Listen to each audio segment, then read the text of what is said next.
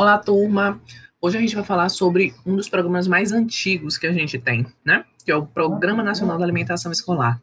Este programa, ele, ele veio em uma outra estrutura desde 1955, quando ele era chamado de Campanha da Merenda Escolar.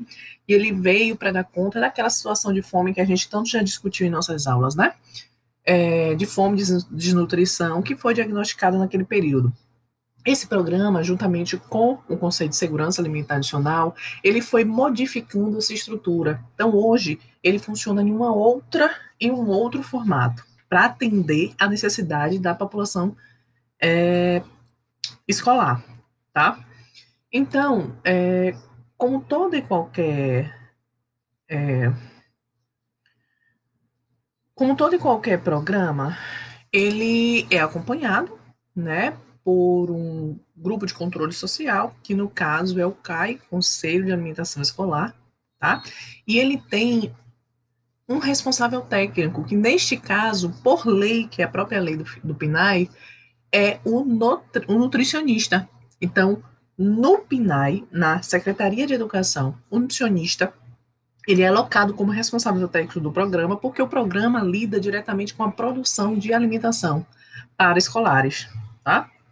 É um programa que está, ele é executado, acompanhado, regulamentado, ele é executado a nível municipal, estadual, mas ele é acompanhado, financiado é, pelo governo federal, o Programa Nacional de Alimentação e Nutrição Escolar, tá?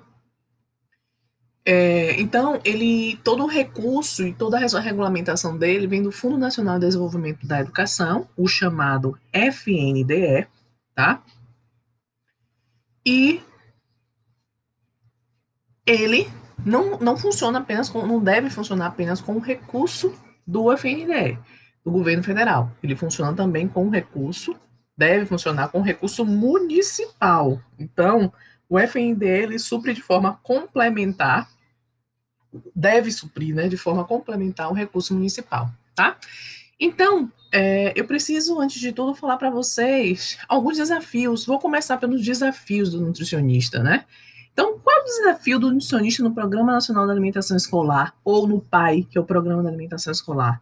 É compreender sobre o direito humano à alimentação, compreender sobre a proposta do PNAE, sensibilidade quanto à importância das ações de educação alimentar adicional na escola, sensibilidade quanto à percepção do outro, ou seja, daquele que lida com você, e aí eu falo de todos os atores da alimentação escolar, da criança ao secretário de educação. É, capacidade crítica reflexiva para resolver os problemas né, do próprio município relacionados à alimentação escolar, habilidade e articulação interdisciplinar e intersetorial, ou seja, capacidade de conectar com outras articulações, fazer outras articulações, né, com outros pensamentos, com a com a Secretaria de Agricultura, com a Secretaria de Saúde, enfim, com outros profissionais, para poder de, direcionar as atividades da, da alimentação escolar. Compreensão do seu papel como, como parte integrante executora de uma política pública. Então, se entender dentro de uma política pública é um passo fundamental. O entendimento das suas limitações enquanto responsável técnica. Então, enquanto responsabilidade técnica, eu entendo que sou, minhas atribuições são essas. Então, preciso responder sobre essas atribuições. E o entendimento da limitação, das limitações da execução do programa no município.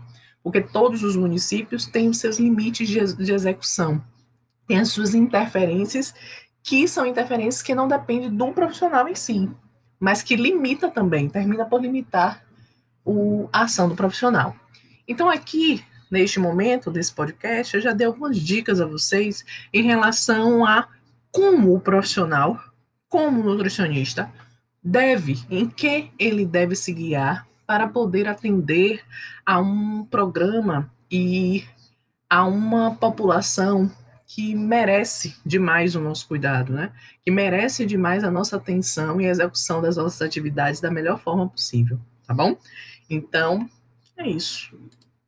Até breve.